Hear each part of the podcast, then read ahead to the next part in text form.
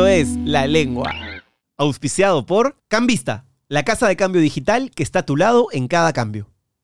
Mira, me costó hasta los 33 años más o menos. ¿eh? Allá fuera de Cuba incluso. Pero claro, yo salí de Cuba con, con ese con ese bicho ahí metido. Que en Puerto Rico tú sabes que bicho es otra cosa, ¿no? Sí, sí, sí. Acabo de estar ahí, justo acabo de estar ahí en Puerto Rico y No, porque ahora digo, bueno, si alguien ve esto en Puerto Rico y, Creo que de hecho- y acabo de decir que tenía un bichito dentro, le van a decir. Tú también acabas de estar en "Por Puerto Dios", Rico, ¿no? O sea, Yo estuve las- hace dos semanas en Puerto Rico. y- hace dos o tres semanas Sí, estuve, me encanta ir.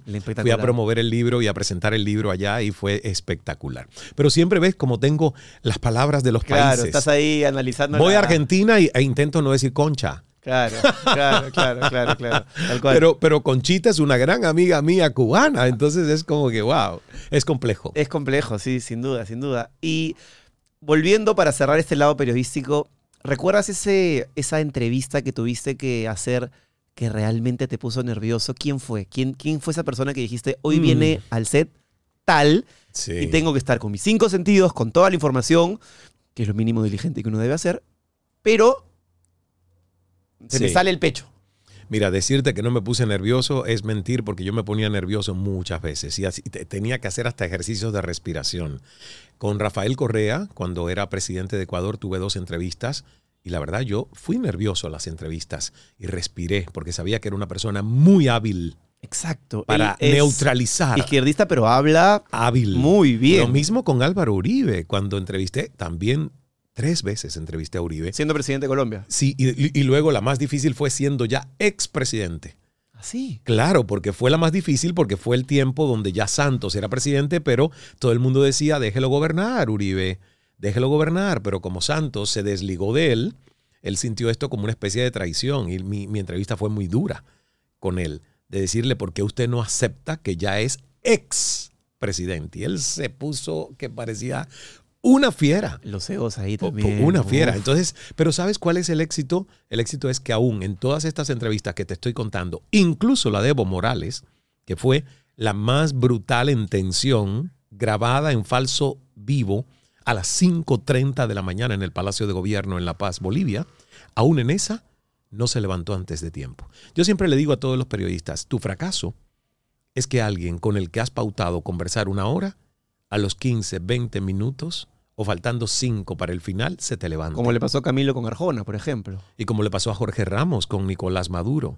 Para mí son fracasos periodísticos porque significan que tú hiciste algo que provocó romper el nivel de rapor y confianza que tienes que tener hasta con un adversario ideológico. Correcto, porque no se trata de mucha gente piensa que tú se sientas al frente de un político, así sea corrupto o no. A mí casi me pasó ¿eh? con, con Miguel Bosé. Casi. Bueno, es que o sea, Miguel Bosé también es bien. Sí, pero yo le, dije, yo le dije una palabra que la verdad en el contexto él le, le di la razón.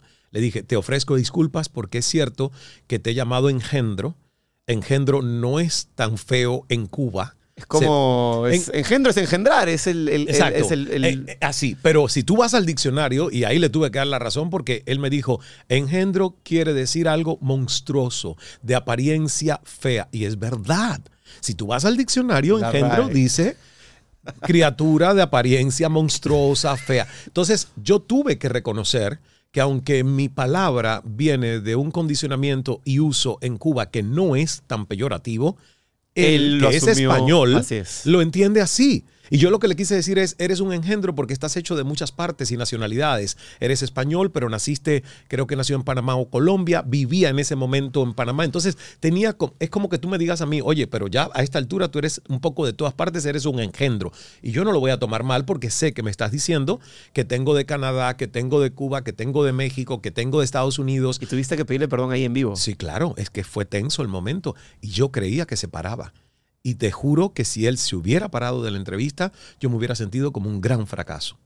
¿Por qué? Porque uno no puede juzgar o ser el fiscal de nadie. Una entrevista es para que tú preguntes, no para que acuses. Y creo que puedes utilizar otras técnicas de seducción o de pensamiento para poder llegar a un pensamiento en el cual sin Claro. adjetivizar puedas desnudar algo que te parece que está mal, ¿no? Este, yo recuerdo esa parte, porque también en CNN, me parece, de, de Camilo con Arjona, que él creo que la pregunta era bien Yo, intencionada. por cierto, por cierto, te tengo que decir que yo no vi esa entrevista, solo leí en... Los clips. eh, exacto, en Twitter y cosas, comentarios, pero no, no vi la pregunta. Eh, o sea, no vi el momento, entonces por eso no puedo opinar bien. claro, quién lo hizo bien, quién lo hizo mal. Yo lo que sí le digo a todo el mundo es que el hecho de que alguien se te levante, el hecho de que alguien se te levante es que uno no supo inteligentemente manejar el pugilato de una conversación.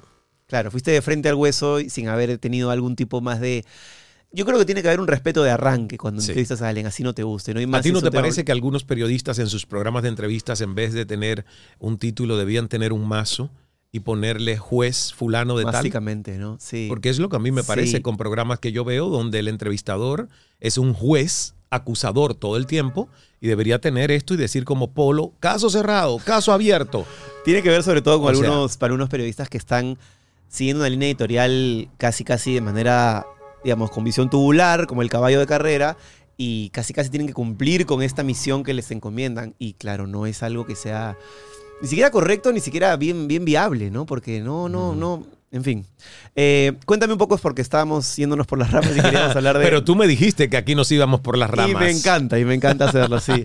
Eh, cuéntame un poco lo que vas a hacer aquí en Lima y cuéntame un poco cómo te sale esto de, de venir aquí a, a ser conferencista, pero también ser un poquito de... Me cuesta definirlo, mejor defini- defínelo tú. Pues fíjate, sí, cuesta definirlo, porque la palabra que más la gente usa, yo no la uso. De hecho, es que no me gusta, no me sale orgánica. Y, y es cuando la gente te dice, ah, es que ahora eres motivador. Y yo digo, que te motive tu abuela.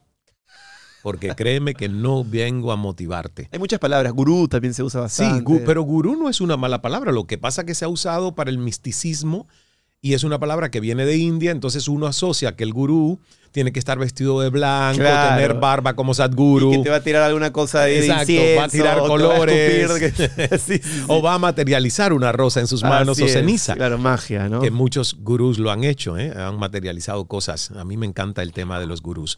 Porque en India la cultura dice que es un privilegio encontrar un maestro vivo. ¿Ves? Para ellos, el que encuentres un maestro vivo y que tengas un gurú es un privilegio en tu tiempo de vida. Entonces creen en, en eso. Pero gurú es maestro, es sabiduría. Mira, Maestría de Vida, que es el seminario que traemos el 18 de marzo al Centro de Convenciones de Lima, no es una conferencia. ¿Por qué? Porque en una conferencia la gente va a sentarse pasivamente a escuchar. Esto es una experiencia, es un taller con dinámicas, con intervenciones. Inés Temple va a estar invitada como caso de éxito de empresaria peruana. Va a estar también invitado el padre Omar por su servicio social y su responsabilidad. Porque la maestría de vida es eso. ¿Para qué utilizas tus dones y tus talentos? ¿Dónde está tu potencial de añadir valor a la sociedad? ¿Cuál es tu ikigai, tu razón de ser? ¿Dónde está tu rueda de la vida hoy? Porque vivir es un acto de malabarismo y donde tú pones tu atención y pones tu energía, algo crece, pero como tu atención es indivisible, Tú no puedes hacer crecer 50 cosas al mismo tiempo, es imposible. Por eso la gente que tiene varias empresas delega, no dirige todas sus empresas, supervisa desde arriba, Claro. pero hay gerentes, porque es imposible que tú solito puedas hacer crecer 50 cosas al mismo tiempo. Y aparte te dan todas las enfermedades del mundo por estrés y Eh, tal. eh, exactamente. Entonces, maestría de vida es lo que a mí me tocó encontrar como autodidacta a través de mentores, libros, filosofías diversas del mundo, porque la educación que recibí me falló en darme las claves de cómo autoconocerme mejor para comprenderme y desde esa comprensión y desde ese amor verdadero a quien soy, poder transformar lo que no me gusta de mí y lo que me debería hacer más exitoso dentro y fuera. Entonces, resumir todo eso en un día es complejo. Yo le digo a las personas, ese es un día para, in- in- in- digamos, encender una llama de inspiración que luego es un proceso que te toca a ti seguir haciendo trabajos, prácticas, hábitos, protocolos que yo voy a sugerir y los que quieran luego les ofrezco un acompañamiento, ¿ves? Hay diferentes eventos, seminarios. Ahora mismo estoy haciendo un, un reto online de seis meses que luego en agosto lanzaré otro así. Pero ese, ese va a ser un día para, wow, Y ya pueden comprar las entradas, pueden por a supuesto, esto. Por supuesto, están las entradas en Teleticket a la, a la venta. Y les digo, va a ser un día muy bien invertido. ¿eh? Yo, yo, yo, si algo yo tengo muy claro, Jesús, es que el valor de uso y beneficio de lo que damos tiene que ser mucho más alto y provechoso que el valor de la inversión monetaria que alguien paga por venir a escucharme, venir a verme, venir a compartir un día o tres días o un año conmigo, que tengo un programa de mentoría de todo un año, de alta inversión. Pero yo siempre me pregunto, el valor de esa entrada en relación con el valor de uso y beneficio de lo que voy a compartir, ¿es mayor lo que voy a dar? Sí. Entonces, mira, duermo tranquilo. Es que no es lo mismo el precio que el valor. Correcto. Es distinto. Correcto. Además, no es lo mismo, y nosotros los latinoamericanos tenemos eso muy mal, metemos todo lo que es hacia adentro, lo que nos nutre, lo que nos hace elevar y cambiar nuestros estados de conciencia, lo metemos en la lista de gastos. Y metemos en la lista de inversiones todo lo que uno puede La tocar. tele, el sofá, el carro, ¿no? Eso, todo lo que es sólido puedes tocar. Entonces yo digo, pero ven acá, o sea, tú, tú todavía realmente nadie te ha hecho entender que tu única garantizada inversión es lo que pones dentro. Claro. Que tu casa se la puede llevar un huracán, un terremoto, vas a tener que asegurarla para que te la vuelvan a reconstruir. No te pierdas el video completo. Suscríbete y activa la campanita. Esto es La Lengua, auspiciado por Cambista, Samsung, Pinturas Color, Agora Club,